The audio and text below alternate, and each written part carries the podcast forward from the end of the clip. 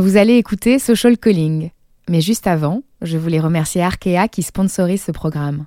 C'est une banque pas comme les autres, qui mise sur les entrepreneurs précurseurs dans le domaine social et environnemental. Une banque connectée, qui soutient l'innovation et qui n'a pas peur d'être à l'avant-garde en répondant aux aspirations de la génération social calling.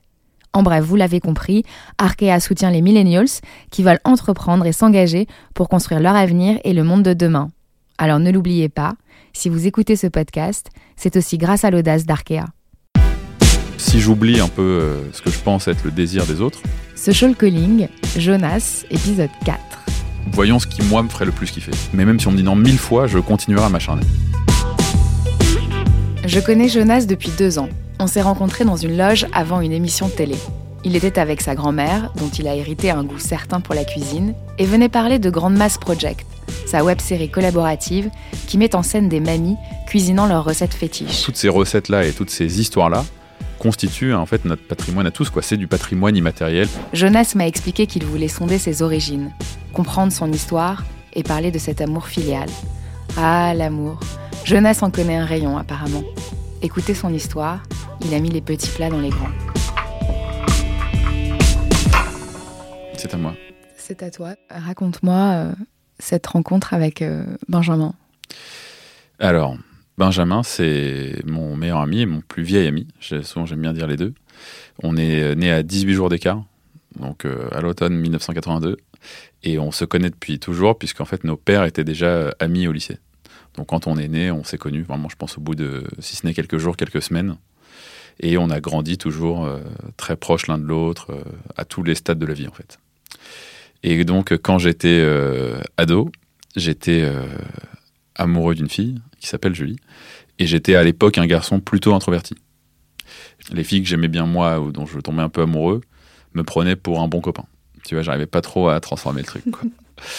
Et bon, de manière générale, j'arrivais pas toujours à m'extravertir, à m'assumer. Tu vois, c'était. J'étais pas forcément un garçon qui avait méga confiance en lui, quoi. Mais j'étais quand même très amoureux de cette Julie. Et je savais que je partais en vacances euh, scolaires avec euh, toute ma classe, dont Julie. Je savais plus quoi faire de cet amour qui me brûlait la poitrine et je voulais en fait en faire quelque chose, mais je savais pas quoi. Donc à cette époque-là, j'étais en première, j'avais 16 ans, enfin on avait 16 ans, Ben et moi. Et souvent, il dormait chez moi le samedi soir. On mettait un matelas euh, par terre dans ma chambre et on passait la nuit à papoter généralement et à se raconter différents trucs. Et donc, à l'approche de ce voyage scolaire, je m'ouvre à lui de, euh, enfin voilà, de la situation, quoi, où je me sentais vraiment dans une impasse. Ben m'a donné un conseil quand on avait 16 ans. Euh, il m'a dit on n'a qu'une vie. Donc un, conseil petit par la taille, c'est à peine quelques mots, mais qui m'a permis de débloquer tout un tas de situations euh, dans ma vie future.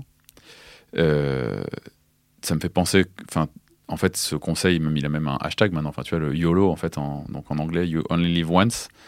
Ce qui est bizarre, c'est qu'aujourd'hui, les gens euh, rattachent ça à une sorte de, tu vois, d'hédonisme tu vois, ou de, plaisir un peu épicurien, machin, you only live once, donc vas-y, euh, mets-toi la tête en l'air, etc. Euh.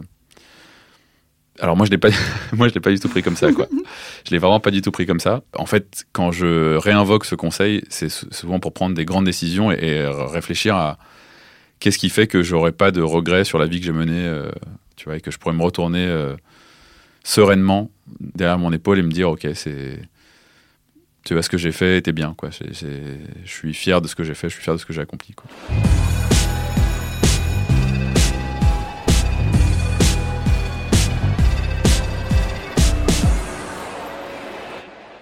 Peu après mes 30 ans, donc quasiment 15 euh, ans plus tard, j'en étais à un stade niveau boulot où j'avais euh, réalisé un film documentaire à la sortie de mes études, donc euh, un film dont que j'avais très envie de faire sur une communauté juive en Inde, à Bombay. J'avais vécu à Bombay 4 mois, etc. Bon, méga kiff. Et puis après, en rentrant à Paris, je me suis un peu euh, pris la, réalité en, pleine gueule. Donc pendant 2-3 ans, euh, après mes études, j'ai euh, bossé comme serveur et en même temps j'écrivais des sujets de documentaires que j'envoyais à des boîtes de prod, je faisais des rendez-vous, machin, en espérant en fait bah, gagner ma vie en tant que réalisateur de documentaires. J'ai pris crampe sur crampe, tu vois. Enfin, parfois j'avais des rendez-vous avec des chaînes, parfois ça allait un peu plus loin, machin, mais rien ne s'est signé finalement c'était un peu désespérant, quoi. Tu vois, c'était un peu désespérant. Moi, j'avais adoré faire mon premier film. Le film avait plutôt bien marché en festival et tout, et je comprenais pas en fait pourquoi ça ça se transformait pas, tu vois. Euh. Et je sentais bien en fait qu'il y a quelque chose que je faisais mal. Tu vois, il y avait quelque part où ça coinçait. Et puis j'en avais un peu marre d'être serveur aussi. À un moment, ça m'a saoulé aussi. Je fête mes 30 ans. Euh, à l'époque, euh, j'étais en couple déjà depuis 2-3 ans, tu vois, mais euh, voilà, ça décollait pas du tout au niveau boulot, quoi. Et un soir, je... on se couche avec ma femme et impossible de dormir. Enfin, tu vois, ça faisait déjà plusieurs semaines, en fait, depuis la... plus ou moins depuis l'anniversaire de mes 30 ans, ça me prenait la tête. Je faisais une sorte de bilan et vraiment pas satisfaisant de là où j'en étais. Niveau boulot, en tout cas. Ça mouline, ça mouline et tout. Et je me dis, bon, plutôt que d'être collé à ta meuf dans le lit comme ça, à penser, tu vois, à, à penser, à pas t'endormir, sors du pieu, va dans le salon, euh, prends, tu vois, fais-toi un thé, euh, prends un carnet, écris, enfin, fais quelque chose, mais euh, voilà, t'arriveras pas à t'endormir, donc assume, quoi. Tu as fait toi une nuit blanche, c'est pas grave, quoi. Ce qui m'a fait repenser du conseil de Ben 15 ans plus tard, en tout cas, cette fois-là, c'est que j'écrivais que des choses qui n'étaient pas l'expression, en fait, de ce qui, moi, me faisait plaisir le plus, mais qui était plutôt un calcul de ah je pense que ça une chaîne ça va tu vois genre si j'envoie ça à Canal ils vont kiffer si j'envoie ça à Arte ils vont kiffer ça ça va se vendre machin et donc ce soir là je me suis dit, bon, bah voilà, ça n'a pas marché, ça ne peut pas être la bonne méthode. Donc, euh, si j'oublie un peu euh, ce que je pense être le désir des autres, voyons ce qui, moi, me ferait le plus kiffer, indépendamment de ce que les gens en penseront. Ce que mes potes en penseront, ce que mes parents en penseront, ce que ma meuf en pensera, est-ce que c'est économiquement valable ou pas, est-ce que j'arriverai à en gagner ma vie ou pas. Et j'ai en fait essayé d'enlever, donc tu vois, couche après couche, tous ces obstacles que je m'étais mis tout seul, en fait, tout connement, quoi. Et donc, euh, pour arriver à ce qui était le truc qui me ferait le plus kiffer, le projet qui me ferait le plus kiffer, euh, qui m'amuserait pendant des années en fait. Tu vois, je, me disais, je me rendais bien compte que les projets précédents, s'ils se faisaient pas, je m'en foutais un peu dans une certaine mesure. Et je me suis dit, quel, est le truc que je voudrais faire Ou si on me dit non, mais même si on me dit non mille fois, je continuerai à m'acharner.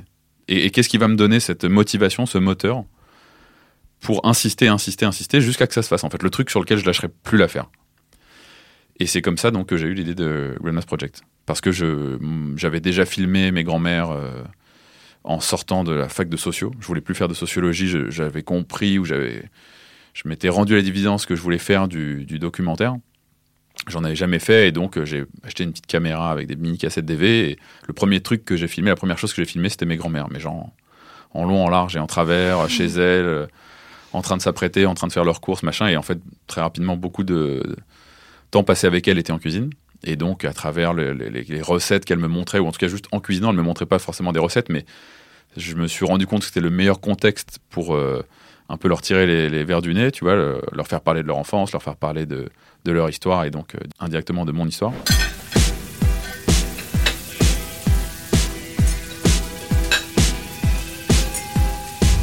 L'idée qui, moi, me séduisait le plus, en fait, tout connement, c'était de faire faire des films par d'autres, en fait, d'inviter des gens à faire des films sur leur grand-mère.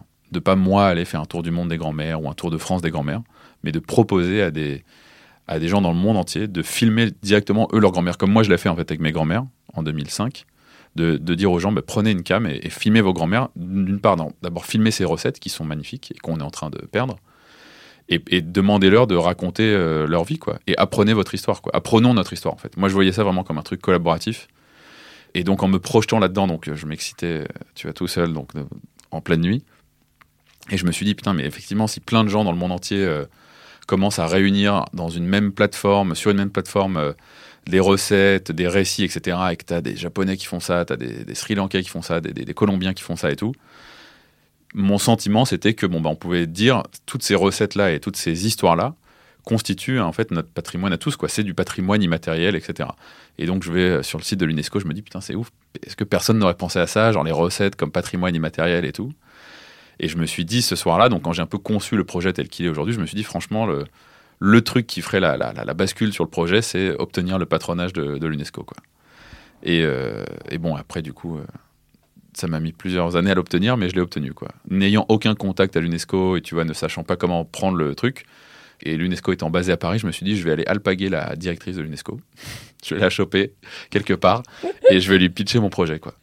Et donc, euh, je la stalk, etc. Et je vois qu'à un moment, elle donne une conférence à la BNF un matin. Je vais à la conférence. Vraiment, je ne pourrais pas dire le sujet parce que j'y allais pas pour ça. Je me pose au premier rang, euh, près de la sortie et tout. Elle fait sa petite intervention et je vois qu'elle se barre en fait pendant la conférence. Tu vois, après, il y a d'autres personnes qui devaient parler, elle se barre. Donc, je me barre aussi elle file, tu vois, comme ça, direct dans les couloirs de la BNF. Et en gros, je la chope alors qu'il y a genre plusieurs assistants, machin, etc., qui sont autour d'elle, qui genre me, Même genre, mais t'es un fou, de genre, tu oses lui parler en direct et tout, genre, pourquoi tu t'incruses dans notre groupe, en fait? Et en gros, en marchant, je lui pitch le truc, genre Madame Bokova et tout. Est-ce que je peux vous, juste pas vous dire un mot sur mon projet? Je pense vraiment que c'est qu'il faudrait que l'UNESCO le soutienne, etc. Machin. J'arrive à arracher la carte de visite de la, directrice.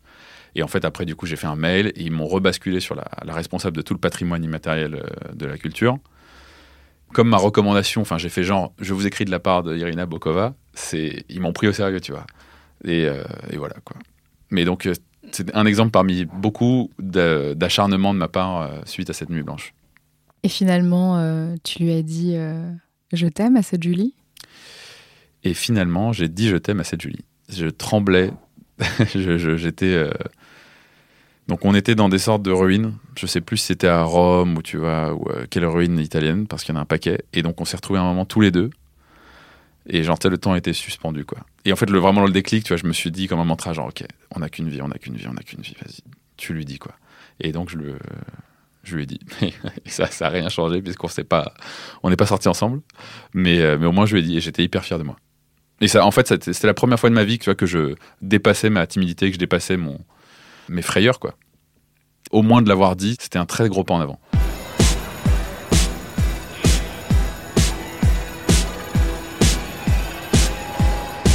Merci d'avoir suivi ce quatrième épisode de Social Calling. Et pour celles et ceux qui aiment les histoires de cuisine, je vous invite à écouter Casserole, le podcast de bon goût de Zazie Tavissian.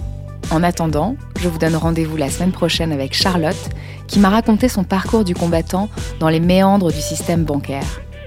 Si vous aimez ce podcast, n'hésitez pas à partager autour de vous et à en parler sur les réseaux sociaux. Retrouvez-nous sur Apple Podcast, SoundCloud et toutes les plateformes de podcast et n'hésitez pas à nous laisser des commentaires et des petites étoiles. À très vite!